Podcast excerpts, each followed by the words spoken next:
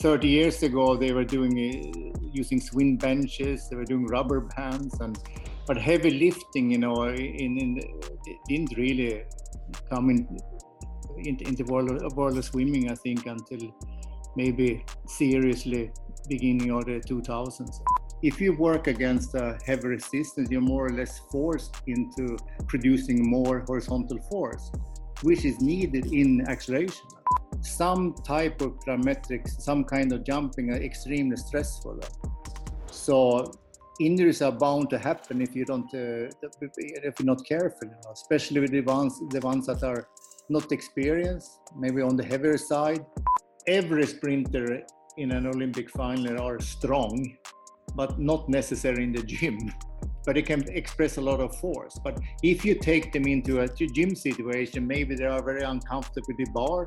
But if you put them down like in a leg press or something where there's no technical component, most of them are really, really strong people tell me what what kind of food supplement should I take, and I said, how much do you sleep? And I say six hours, but I forget about any food supplement. Start sleeping. You know, that's the most potent way of in, in, improving uh, performance there is. If you need to go to a training camp to train properly, you go to need to tra- go to a training camp to eat and sleep properly. Then there's something wrong at home.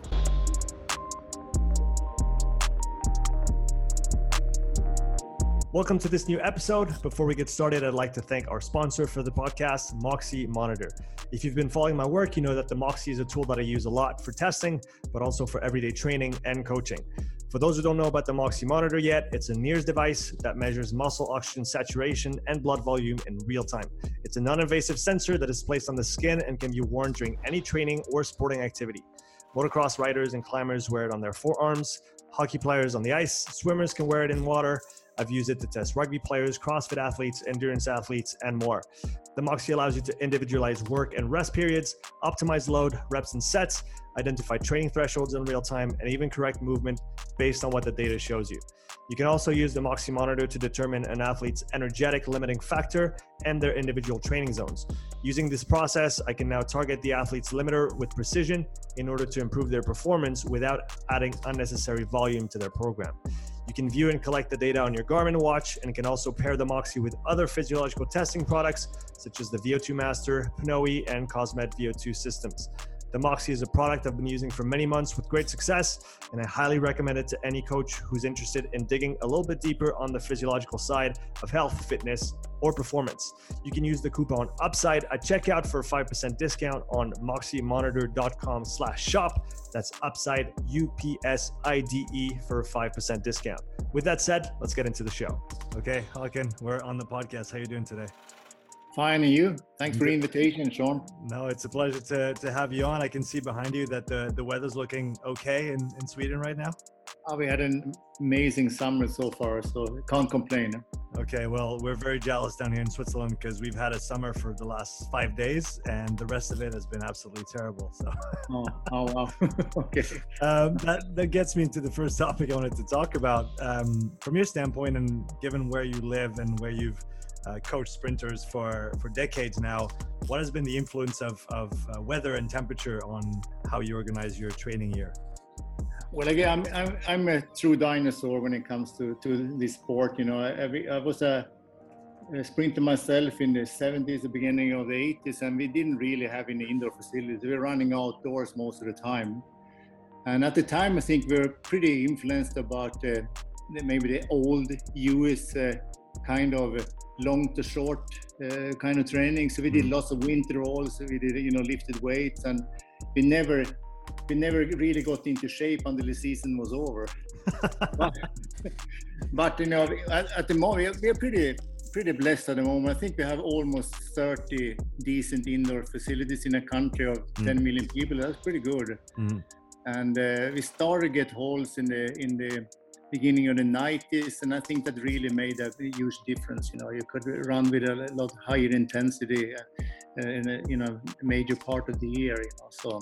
Mm-hmm. i think you know training facilities made a made a huge difference. I don't think uh, the, the only downside with that is that we train indoor uh, mainly on hard surfaces. We don't have access to grass for you know seven eight months of the year so so that the only thing that is a bit challenging, you know, is uh, is the surface we, we, we train on. Mm-hmm. If if you did have access to more grass, even maybe indoors, how much away from competition, how much time would your sprinters spend on the grass versus on uh, on the track? I think you know we, we still would do the majority on on the synthetic surface, you know, but but you know to do you know tempo runs and that kind of of, of, of uh, type of training on a, on a on a more compliant surfaces would be, would be fantastic. Mm-hmm. When when you talk about tempo runs, um, what distance sprinters do you do you coach currently? Well, it's mainly it's uh, 100, 200, uh, some some hurdlers, some some uh, some long jumpers, and only one guy that runs the quarter mile, 400 meters. Okay, so if we're, if we're talking about sprinters, let's say 100, 200 meter uh, in competition, if we talk about tempo runs, how much of that would they do uh, away from competition and, and over uh, what kind of distances? Just to get an idea of, and I, if, if I don't know if that's even the right word to use, but that would be kind of the endurance or the aerobic component of uh, a sprinter's work. So how, how much volume does a sprinter actually get in those lower, quote unquote, lower speeds uh, and, and, and longer distances? Well, I found, you know, in the 90s when we when we tried to introduce more high intensity running, you know, we did we did big volumes, high intensity, but it, it came to a stage where uh, people go, almost got uh, stale, you know. It was uh, so. Then we started doing more tempo runs, you know, and at, at, one stage I think we were doing a bit too much of that as well, you know, uh, especially with the really sprint type of of, of, of, uh, or, runners that uh, uh, can't tolerate high high you know volume. So mm. you know we, we do tempo runs, you know, and you know we, we, usually run you know hundreds, uh, 200, something 300s, and if you go to training camps, you know with warm weather training camps in the winter, we try to do, do it as grass on grass. But I think the I think you need both, you know, uh, because I mean, if, if, you train on hard surfaces all the time, you're doing uh, lots of plyometrics, you know, you you develop a certain stiffness, and uh, you know tendons get really stiff. And uh, but I think you need, the you know, the, the, the other type of work too, you know, to for for rhythm and and for um, to stay injury free. Mm-hmm. Yeah, so you would say that that almost lower intensity component does have a, a carry over to sprinting in the sense that it gives you maybe some work capacity, opportunities to work on on some details that maybe when you're close to top speed you don't get to focus on as much.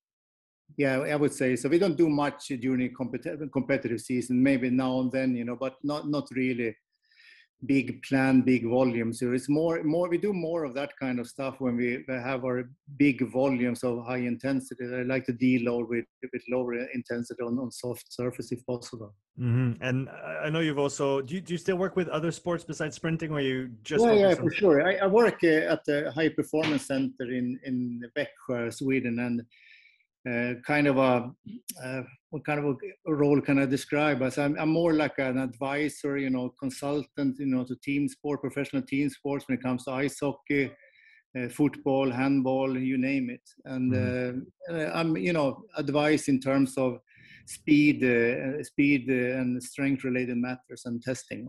In that context, and talking specifically about tempo runs, is that something that you might use uh, outside of sprinting specifically? Is that do you think that's something that maybe some team sports can benefit from in terms of uh, a method of, of working on uh, like you said some some rhythm uh, working on some details without necessarily going going full speed? Well I, you know some of the especially some of the football teams you know we work with and and uh, they they try to emphasize, you know, uh, low intensity training as well because it, when they are during the season, you know, the uh, the games they're very intense. Uh, training uh, tends to be intense all the time, you know. So they try to fit in, you know, low intensity training during the season as well, you know, for mm-hmm. de- deloading and and uh, hopefully uh, benefit, you know, recovery and so on. Mm-hmm. And if you talk about other sports, I know you've worked with swimming before. Is that still a sport that you that you work with? Yeah, yeah, yeah. I, you know, I, am still. I, was involved with. Uh, her name was Anna Karin Kammerling. She was. Uh, I think she has about 60 international medals in, especially in the 50 meter butterfly. And Uh, I did, you know, helped her with her land training, and uh, that's a special sport. You know, her competitive distance, uh, time distance 50 meters, time 25 seconds. They still swim, you know, six to eight kilometers a day. It's, it's very, very hard for a track and field coach to comprehend sometimes, you know, why, why they do that. But that's how it is, you know. They, they swim a lot, and they, they say they have to spend a lot of, of time in the water and so on. And they they can actually they tolerate a lot of of uh, high intensity swimming as well. Maybe mm-hmm. it has to do with the with the with the low intensity work they do. I don't know. It's uh, that's how they do it at least. Okay, and and from a speed development standpoint standpoint, uh, how does that the land training? How does that fit into a swimmer's program? And what transfer do you see from land training uh, to to such short disciplines in the water like the 50 meter? Well, I think it's been a big uh, change actually in swimming. You know, uh, you know, 30 years ago they were doing uh, using swing benches, they were doing rubber bands, and but heavy lifting, you know, in, in didn't really come in into, into world, world of swimming. I think until maybe seriously beginning of the 2000s, and uh, I think it, it has a big role, you know, definitely, especially in the sprint events. Mm, so just being strong and having that the structure to be able to to generate the uh, the power from and and be able to uh, like you said it's a, it's still a pretty short event but they do spend a lot of time doing the low intensity uh, work have you have you seen any uh, has there been any experiments in swimming where they may maybe sprinters tried to take more of a land sprinting approach uh, swim sprinters i mean in the sense that they drastically reduce the low intensity work and emphasize the the high intensity more well, it's quite interesting because if you, if you suggest that, you know, uh, ask them, you know, if anyone really tried that kind of method. They say some tried, but it didn't really work out They say, but I can't really pinpoint who. So I don't know. I think there's pretty still pretty hung up about volume. And do you think there's a maybe a physiological basis for doing so much low intensity work, even though the events are, are so short? Is there is there a rationale that somewhere maybe makes sense to to do so much low intensity work despite the intensity of the event?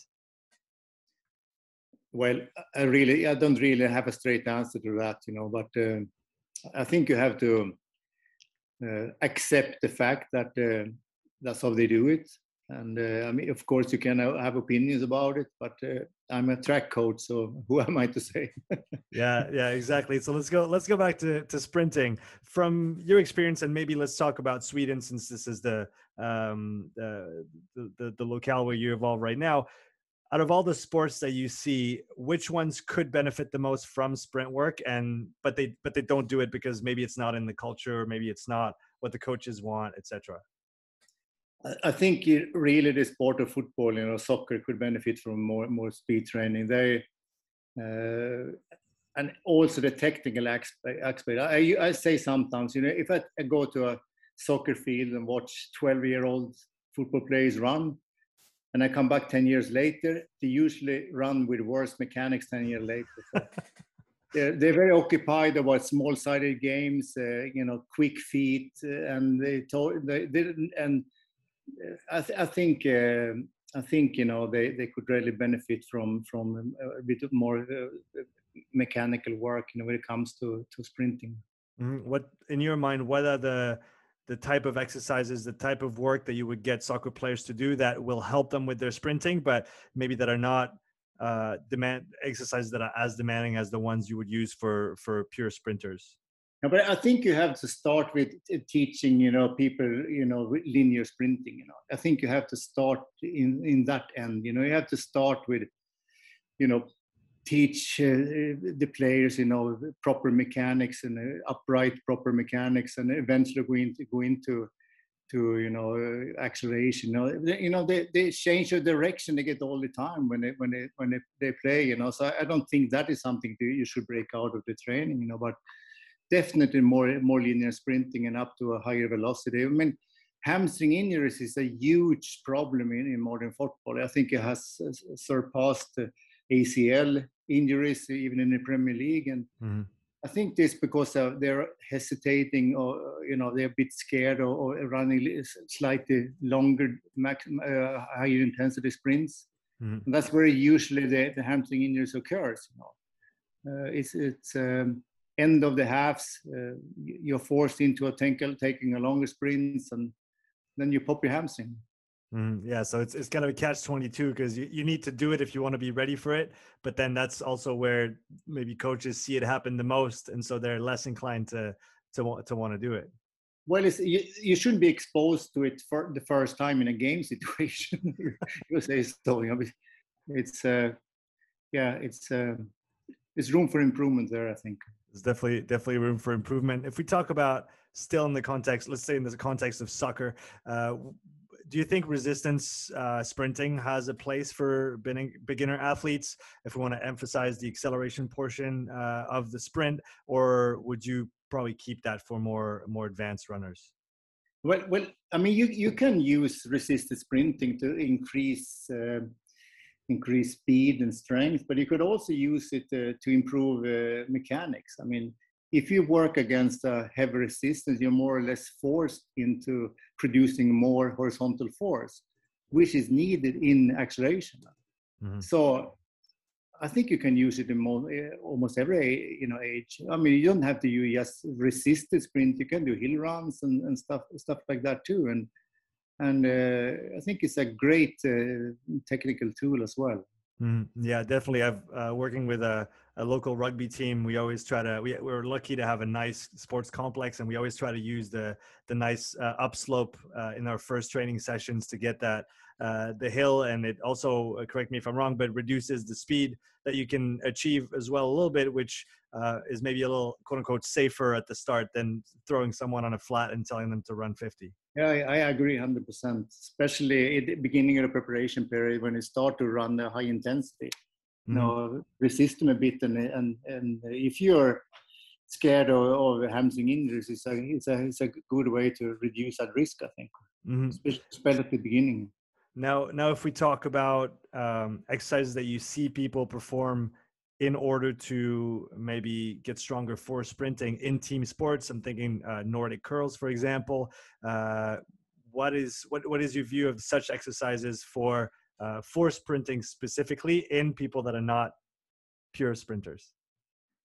Well, Nordic hamstring is probably the only exercise uh, uh, with some scientific evidence that it prevents injury. Mm-hmm. I think mm-hmm. maybe the, uh, the Copenhagen Hagen, uh, abductor race as well, you know. But it, there's many ways of, of training hamstrings. So, so if you did other ways of training hamstrings with, with uh, you know, some extrans, eccentric stress load, maybe you would, you would benefit just as much. as just it hasn't been studied. Mm-hmm. But you mustn't forget, you know, that uh, hamstring is definitely a prime mover in sprinting is really really important uh, and uh, you know doing uh, heaps of eccentric work working the hamstring as a knee flexor might prevent injuries but if you want to be able to produce more force you, you got to treat it more i think like a hip extensor mm-hmm. Uh, because uh, you know it, it's a funny funny muscle like that because it works over, over two joints you know so it flexes the knee but also extends the, the hip you know so mm.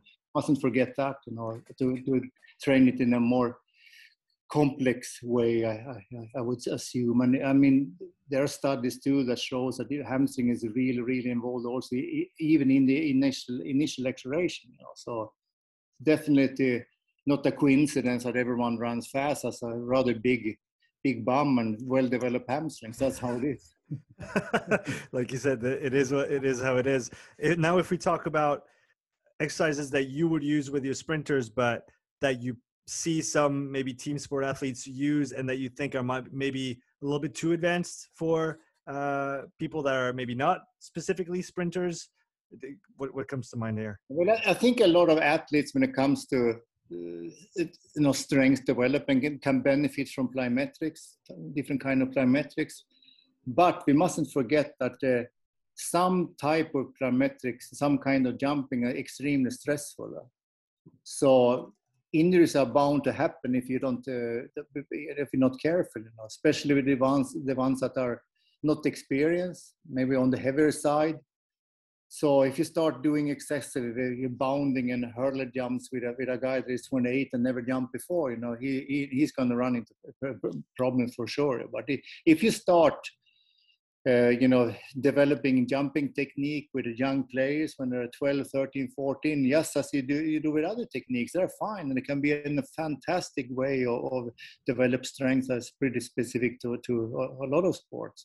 Mm, and, and so if you're not maybe if you're not lucky to have those uh, kids that young, or maybe you just you know get the athletes when they're a little bit older, and like you said, on the heavier side, uh, personally working with rugby players, uh, you know you get the the whole pack, the whole forwards. Uh, they're they're not on the lighter side. They're definitely not in the weight range that you might see your sprinters, where you can, like you say, just hop, skip, bound them all day, and, and they're fine. Uh, what type of exercise would you use in that context to still try and you know build some resiliency, build that lower leg, build the, some elasticity, but without putting too much strain on on the system? Well, it's not the jumping itself; it's the landing this problem. so, so, I mean, as long as you jump up, you know, you're fine. You know, you, you can jump upstairs all day and they'd be fine, even those really, really heavy guys, and it's mm-hmm. very, very explosive. And so mm-hmm. that's mm-hmm. one way of going it. And if you decide, I really, and this guy really need to develop his stiffness. You know, he really need to develop his elasticity or whatever. I mean, start start start easy and and see it as a project over time you know just start skipping rope you know you know simple exercises and see how it goes so. Don't start with depth depth jumps from two meters you know the first week you know or or other you know stupid method you know. You have to be you have to be careful you have to have, have good communication you have to have good eyes and see see how they respond mm. uh, but i think uh, there are other ways of, of developing uh, you know i mean you, you can flywheel training is another way a great way of developing extended strength that they, you mm-hmm. know they can benefit from you know so there are other ways of doing it as well. Yeah how, how what kind of space does the flywheel take in your in your mind when it comes to the possibilities that it gives you for for your sprinters for example? Is that a tool that you're incorporating more and more or is it something you've already been using for for many years now we, have been using the flywheel since 1993, uh, I think. We got the first uh, hamstring yo-yo from Per. You know, he was working with NASA. You know, and uh, and they developed the system. And he asked me if I was interested in eccentric uh, strength training, and uh, and I said, oh, man, you know, we do that all the time. We are jumping all the time. You know, we can put, uh, we, you know, you can get assistance in the concentric phase and so on. We can do it. You know, but if you can develop a uh, something for the hamstring, I would be really interested. So, so they developed a hamstring yo-yo machine in 90, 93 for us, and it's still spinning in the gym. You know, we use it every every fall. You know, and I think it has prevented quite a few hamstring injuries actually.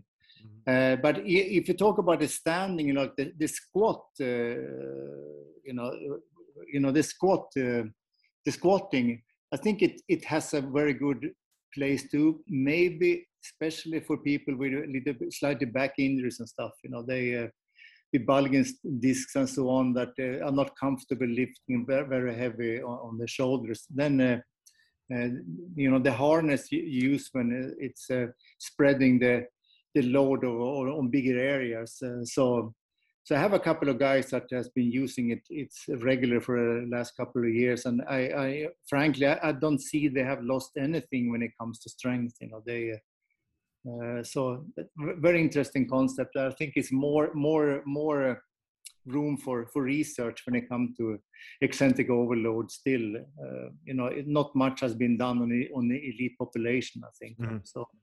Yeah, that's that's always the hard part is trying to trying to get elite athletes to to go into a, a study design that might not actually help their performance yeah, in yeah, some way or another. That's that's always yeah, a, that's always a hard point you'd rather be the control group it. Do it. yeah, I'll, I'll come in as long as I as I get into the control group. Uh, staying on the staying on the flywheel, would you even go as far as saying that maybe it might be a better way to maintain or even develop strength uh, while um, offloading the system a little bit more, less less load, less actual loading on the on the skeleton, on the on the spine. Would you would you go as far as saying that, or do you still think that as if you can carry a bar on your back, if you're comfortable with that and you can do it efficiently, properly, uh, that's still the better way to go. Uh, I'm not ready to say yes or no. Uh, I think uh, both uh, methods has a place. What is interesting too about uh, you know the the flywheel uh, training is that you seem to need very few repetitions to get strong. You don't mm. need a lot of volume. So it's very very it's high intensity, and that's something you have to to to realize too when you're planning the training. You know that uh, you can't if you're doing a flywheel squats one day you can't really go out and run maximum sprinting the day after you know it, it takes a toll but it seems to like uh, if you're doing it more regular it seems that you adapt uh, but if you do, don't do it often enough you you, you tend to get sore and so you, the, the strain is is definitely from that eccentric part right? That is uh, uh stretch soliciting the muscle as it's as it's lengthening as it's stretching and that just has a, a higher cost let's say to the to the body than than the concentric phase? That's that's what i that's my understanding. Mm, okay.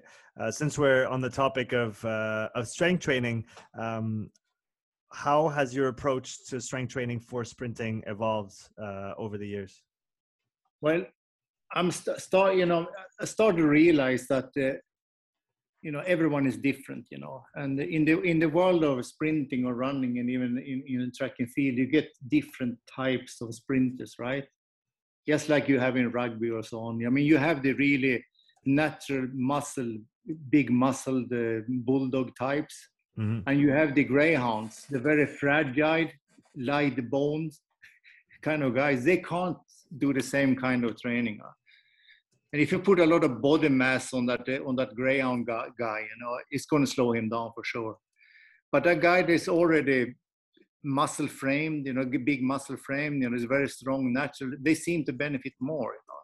So I think uh, one program doesn't fit everyone. You know, you have to you have to uh, adjust it according to to the type of, of runner you are, but also where you are in your career. Mm-hmm. As as in maybe the younger athletes can tolerate more more overall volume and so they can allocate a bigger portion to, to strength training i think if you talk about team sports and most contact team sports you need a certain robustness right mm-hmm. uh, you don't need to develop a usain bolt maximum velocity to run 12.5 meter per second but you need some uh, some muscles on your body so you can take a tackle you know yeah. so sometimes it, it, it's not would maybe not ben, you're not going to benefit so much when in terms of maximum velocity but you're going to be a better player mm-hmm. so so and in, you know athletics is funny like that because we're trying to maximize qualities you know we're trying to maximum maximize maximal speed more or less because that's, that's so so crucial but in a team sport i mean you can do with kind of mediocre level on a lot of qualities mm-hmm. because that's what you what, what it takes. Because you're not judged on one and only thing. It's not the no. stopwatch sport where you have one task and one and only thing to do. There's like you said many other things that come into play so maybe you get a bit more wiggle room with each one.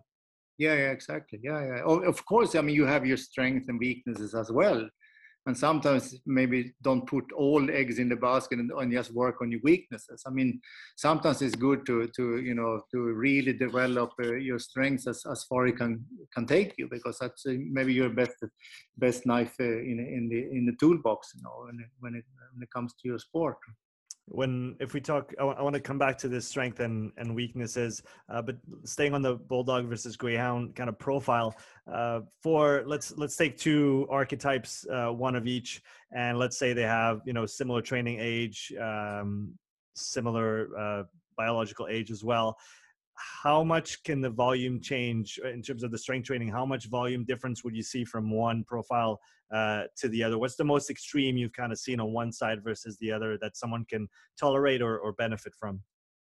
Well, what is interesting too that you know some people really responds easy to weightlifting, and it seems like the really fast twitch people, mm-hmm. they just have to look at the bar to gain muscle mass.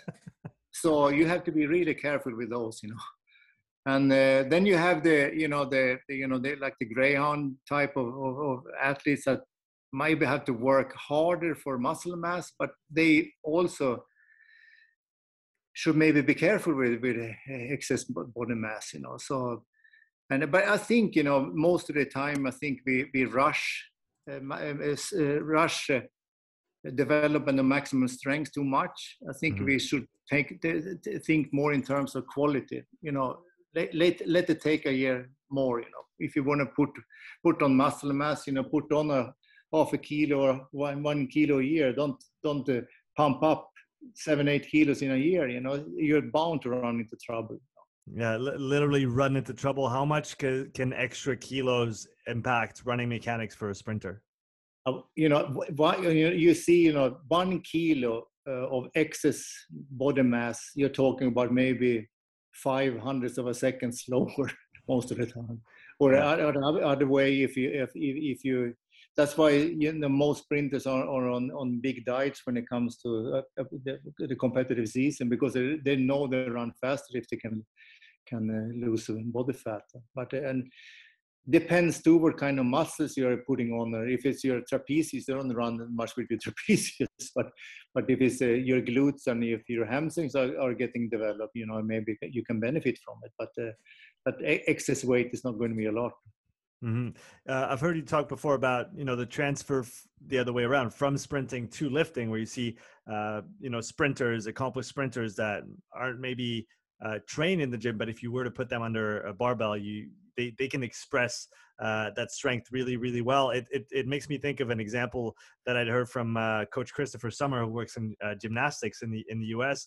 And he was saying the same thing, where his gymnasts, even they had never really done any strength training, he could put them under a bar and they could overhead press uh, a significant yeah. amount of weight off the bat. Do, do you see the same relationship here between the sport and the and the strength? You know, every sprinter in an Olympic final are strong, but not necessarily in the gym. But it can express a lot of force. But if you take them into a gym situation, maybe they are very uncomfortable with the bar. But if you put them down like in a leg press or something where there's no technical component, or most of them are really, really strong. Yes, if you test them in an isometric uh, setting, you know, they're most of them are really, really strong, even mm. though they have, have never done that kind of exercise before and it's pretty interesting, you know, because I think most camps they, they reduce weight training maybe in May, even even if they're going to peak uh, in in uh, in August or or you know beginning of September. But it seems like it takes so little, you know, to maintain. You don't have to lift a lot to maintain that strength, and uh, and I think it maybe has to do too because of the of the nature of the game that. Uh, that you know sprinting is so neural uh, that the, the recruitment to those higher threshold motor units are, are there all the time. So you you you're, you're training the system. You're not training the muscles in, in, in, maybe in the same way, but you're training this nervous system a lot. You know when you, when you sprint. Mm-hmm. Uh, I remember reading from uh, Charlie Francis' book uh, that he would use uh, the bench press to kind of solicit that that systemic and, and nervous um, side of things without necessarily taxing the legs. Is that something you've ever used or ever considered using?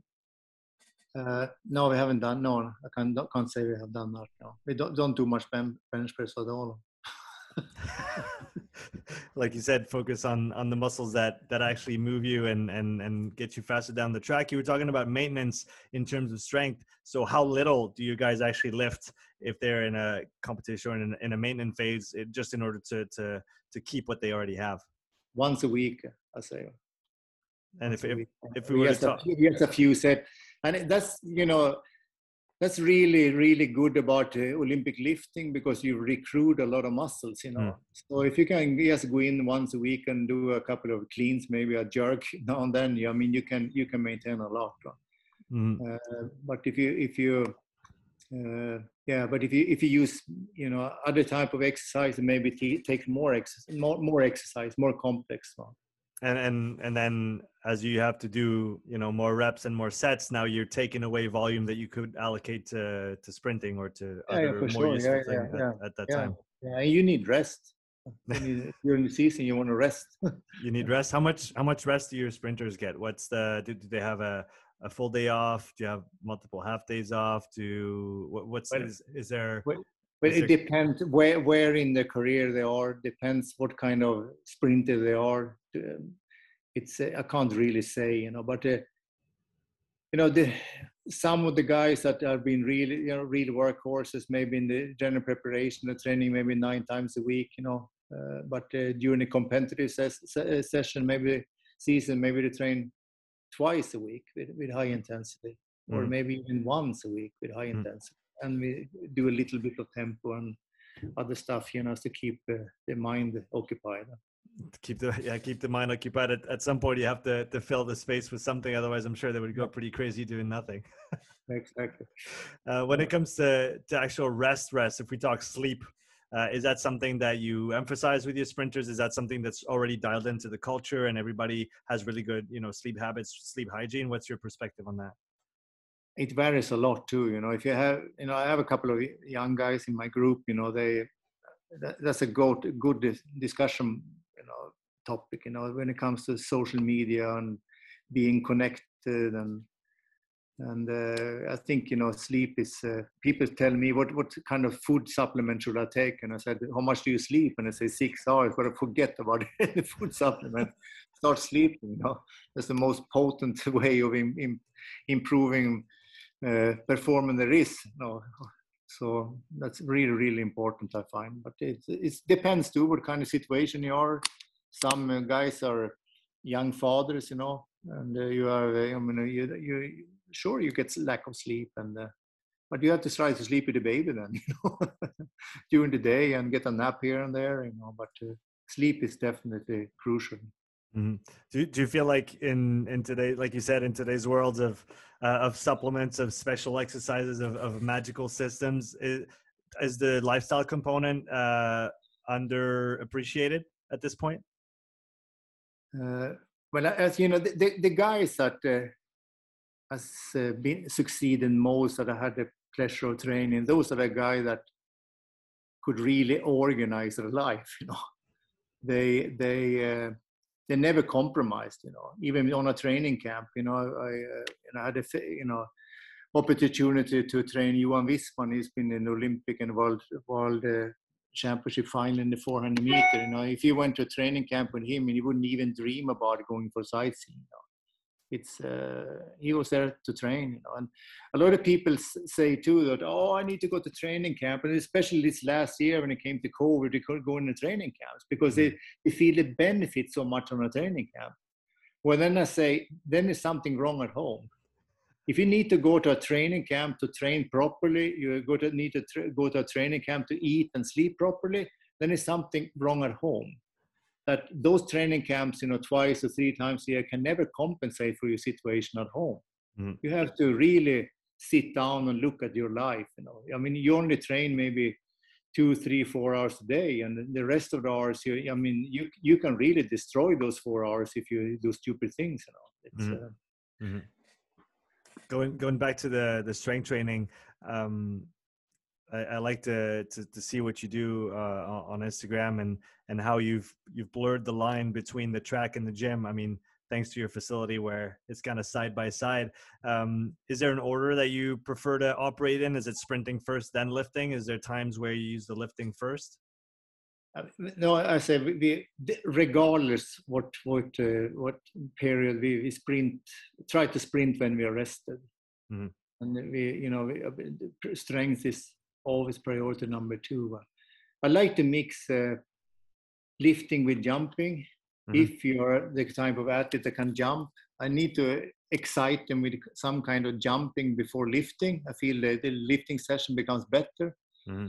and also doing some uh, some jumping after to regain the elasticity sometimes you lose when you lift so so almost like make a jumping sandwich around the lift yeah exactly yeah yeah um, i want to go back to the topic that we touched on before which is uh, training your strengths versus training your your weaknesses. Is there is there a right balance in your mind? Uh, should you tackle if if when should you spend real time on your weaknesses if if ever? Or should you really just weigh heavy on your on your strengths most of the time because because this is what's gonna you know maybe get you to to where you want to go i think um, when you're young when you're junior you can afford to work more on your weaknesses when when you become a senior on a higher level it, it you need to you know to work more on on your strengths but then it also depends what kind of if speed is your or your weakness, what do you do?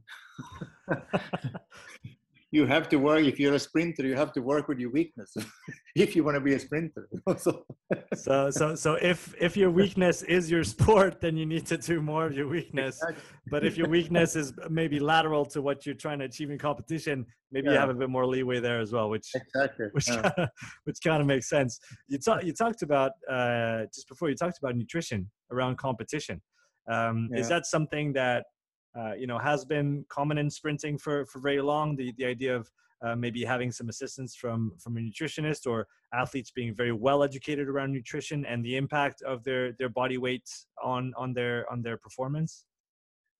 I think more or less everyone is uh, knows what a good diet is, you know, and we try to teach them that that as well, you know, that uh, that a well balanced diet how important it is you know and don't forget your your your fatty oils and so on you know don't don't just eat proteins you know you need the you need the carb for energy and you need the oils for you know for you know also but uh, uh, you know we try to educate them uh, and some people are better than others of course Mm-hmm. Do you, do you have an idea of what a, an average sprinter might eat in terms of calories per day? Is there is there a very high calorie expenditure from from the training that they're doing? Does that reflect in their in their dietary needs?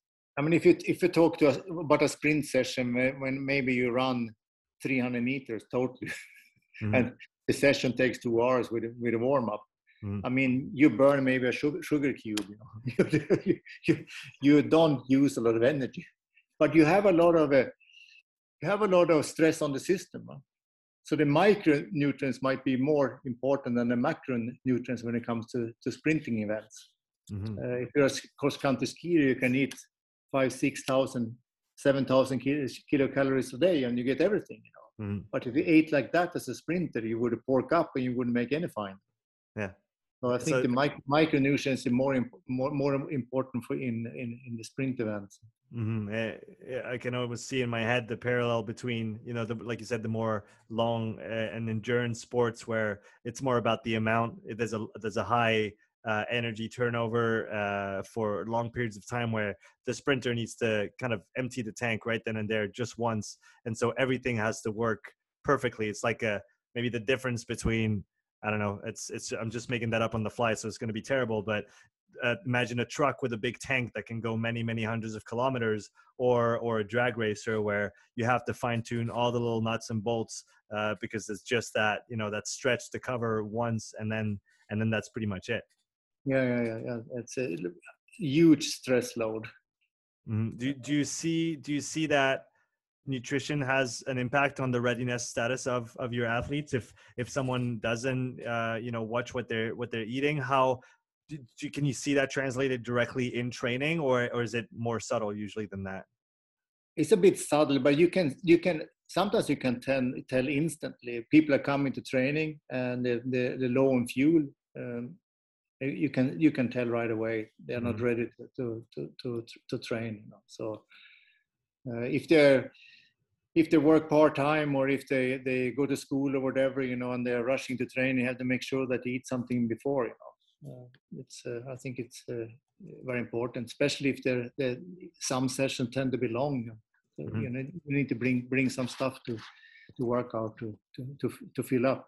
Mm-hmm um, talking about you know when somebody shows up uh, to training talk about the warm-up process. Does every athlete have a very individualized warm-up process? Is there a group aspect to it? And how much do you look at those different movements uh, to determine how somebody's doing on that day? When when you know warm-up is training as well you know and uh, when i get a new athlete i spend a lot of time with them you know doing all sort, sort of exercises and all sort of drills, you know, just to, to see how they're moving, to teach them stuff, you know. But eventually, I think most sprinters develop a, a warm-up routine that fits them well. Some people are ready in half an hour. Some people takes an hour and 15 minutes to get ready. So, you know, when we're going to do a teamwork of sprinting, we usually say, oh, okay, 1500 uh, hours is first start Mm-hmm. Because you can't say we meet you at training at two o'clock because they're going to mess up everything. You know, they're not going to be ready at three o'clock. You know, some people, some some of them might be ready half an hour earlier. So it's very individual. You know, so. And what do do you see um, a general frame that they all still adhere to in terms of what they do first, uh, what they do second, and what they do last in their warm up process, or is it really highly highly individual even in the the different components and the sequencing of those components that they use well you have to raise your your uh, you know body temperature you know have to excite the nervous system and uh, i mean you have to to work in rather great range of movements uh, so you know we, we do you know we don't jog much during warm up you know we, but we, you know most of them like to do gymnastics things like that do a bit of mm-hmm. drills to get moving and striding and uh, you know it's a way you, I don't think you should uh, shouldn't put emphasis into to warm up because it's uh, training too. You know, you can it could be good tool. It's a if you don't have a huge group, it's a great way of, of, of watching how they're moving. Maybe you have to adjust the training today. It looks really sluggish. Maybe it's not time to, you know, what have you done today? You know, what's, what's you know, you, you know, to get some kind of feedback, you know, or, or people are feeling if they're really ready. You know? So warm up is important. Are there specific movements or exercises that you're gonna maybe have a um, a more precise eye on during the warm up that are gonna be the telltale sign, like you said, of whether somebody's maybe in a in a really good shape that day or maybe a little bit less? I think you, you can see it in some some of the drills. You know, you can special, definitely see it when they start to do the stridings. You know, when they start to build up the speed, you can you can tell. Mm-hmm. Uh, so usually at the end of the of the warm up and maybe it's time to change mm-hmm. and do you how much will you change a session depending on what you see dur- during the warm up can it be a, a complete overhaul ba- uh, com- compared to what you had planned in the first place or does it still stay pretty close to what you had planned for that day uh, depending on what you see but it's it, you know some some athletes are very I mean, they're aware of what they're doing. You know, I, I was uh, I trained Peter Karlsson. He was a national record holder for for some years. He ran 10:18 and 9:98 wind eight. He was a really fast guy, and he was very aware of what he was doing. And uh, we planned to sprint one day, and he came came to track, and he feel uh, he could just I could tell, but he could also sense that I'm not ready to sprint today. You know, either I go home or I do something low intensity. We try again tomorrow. You know? mm-hmm. Then you have the people that uh, are bound to a training program. They know for a week before today I'm going to sprint, you know. So uh, then they and they maybe are not com- good communicators. So you, th- those are the hardest one, you know, that tr- tries to to to do it without feeling great, you know. So it depends what your plan are, you know. Depends what kind of quality, what kind of of intensity you want want them to to run at. Mm, and and so for you, in an ideal world, you would you wouldn't be afraid to heavily adjust the training on a given day, depending on on what the athlete is is maybe capable to that day. I don't think I ever follow the program. it's uh, uh, no, it's always more or less always adjustments. Yeah. What what are the maybe the, the the biggest adjustments that that you've made in the past that you're getting better and better at um, maybe i was going to say predict but it's not the right word.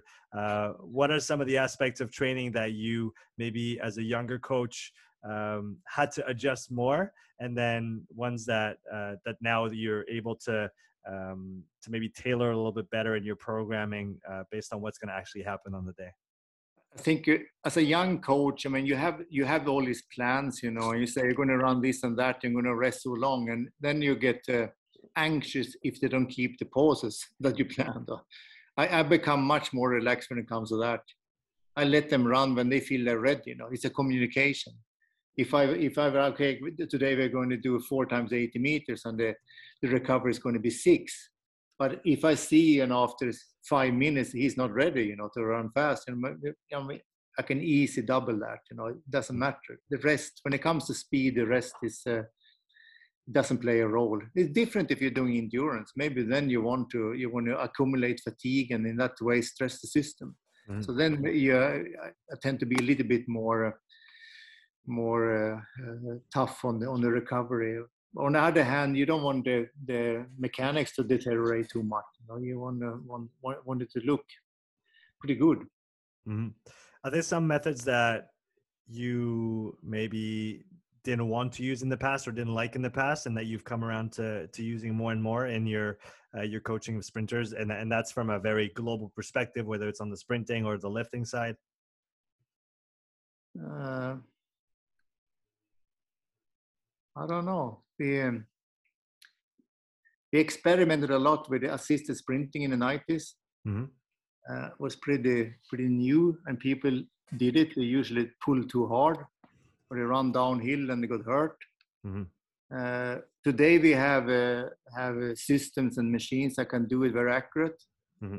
And like I said, we I mean today we we train indoors, you know, more, most of the year, and we do, we can't benefit from tailwind. So I think you know assisted sprinting is probably the thing is going to make uh, the big a, a, big big difference in the sprinting community. I think, mm-hmm. especially for them that are training indoors. You know. Yeah, I, am not talking about super maximum sprinting. I'm just talking about assistance. You know, just increase a couple of percent, increase the intensity uh, in the same way as two or three meter per second will give you outside on the track. Mm-hmm. But like everything else, people, you know, if they, they think something effective, they do too much and they pull people too hard and they have a bad bad experience and they want to do it again. Mm-hmm. What's what's usually too hard? What's the limit that you set for yourself uh, working uh, with assisted sprinting? Is there an upper limit that you kind of hold yourself to no matter what? We did some uh, cooperation with Antti Mero, researcher in Jyväskylä in Finland. He did you know some studies in the 80s, and his conclusion was that the, the upper limit is about 103% of your maximum velocity. Mm-hmm. Uh, after that, you just start to fly further.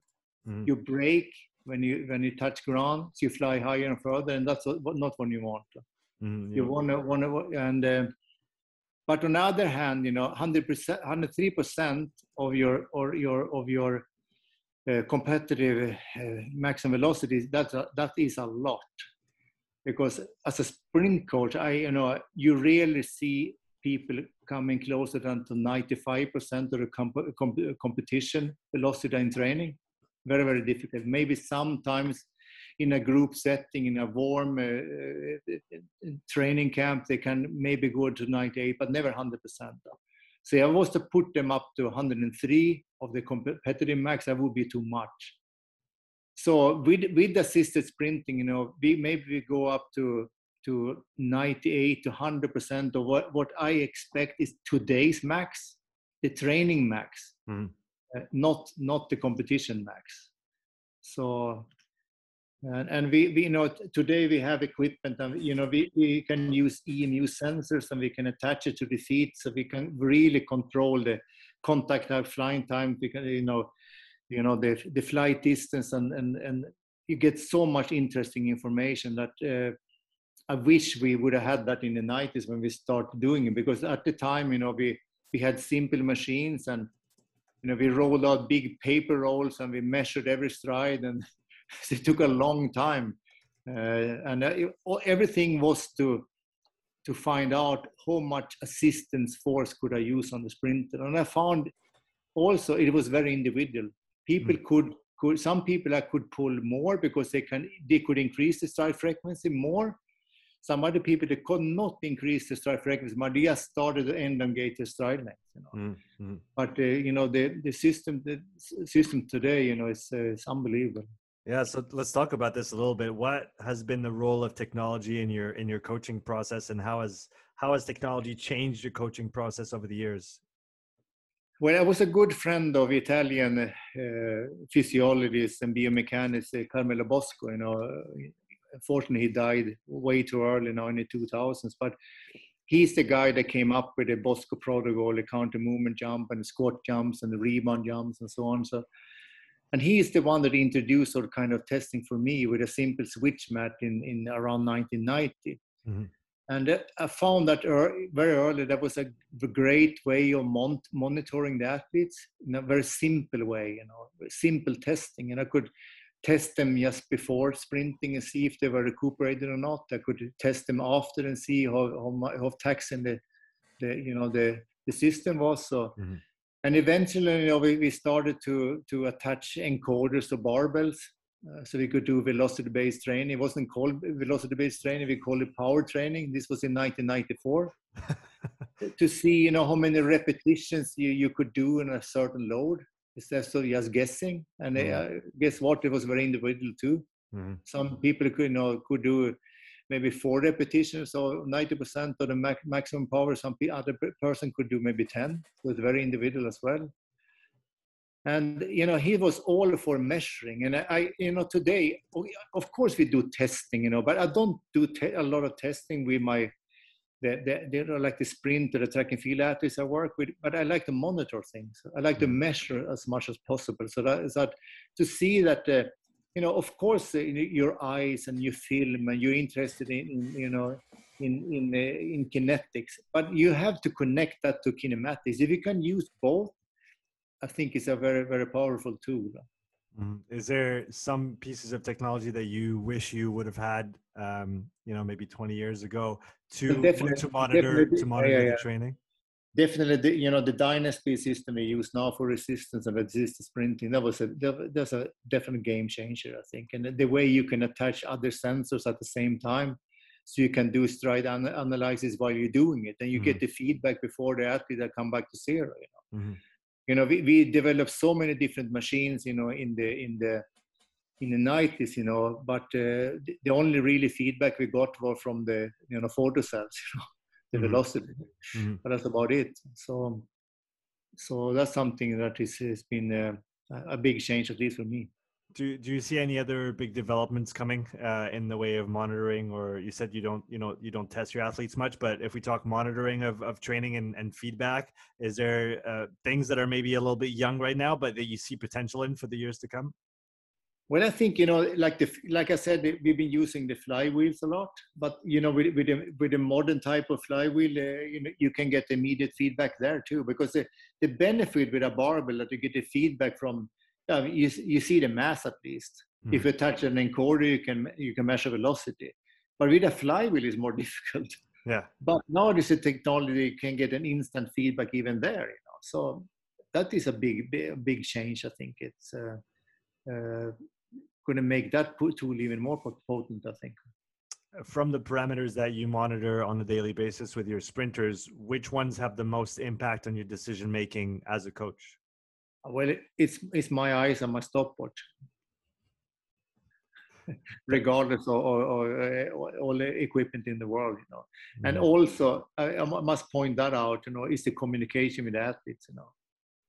Uh, uh, it's uh, if you can't develop a good relationship with your athletes, if you don't can't have an honest, serious uh, uh, conversation and feedback of the field, uh, it's not going to be good at all. It's going to be, I think communication is the, maybe the thing I should have realized earlier when I was a coach, when I started when I was 28 years old, maybe it was more dramatic than I am now.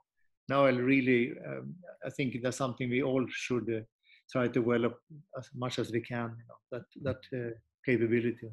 So the, the most in, important technology in, in sprint trade in sprint training and sprint coaching is what's between our two ears and how we connect to the other humans around us. I think so. Yeah, yeah, for sure. Um, okay, I, I, think that's a fantastic way to end the to end the conversation. Uh, I really appreciate you coming on the podcast today and uh, and sharing all that experience with us. Uh, for people who are maybe interested in learning more about what you do, where can we find more information? Well, I, I, do tweet now and then, uh, Sprint Coach uh, SWE, and uh, you can find me on Sprint Coach on Instagram too. And sometimes I put on a on a video when we train, so and, uh, so you you're free to contact me there if you want. Fantastic. We'll put those links in the in the show notes. Uh, Håkan, thank you so much for coming on the show today. Thanks a lot.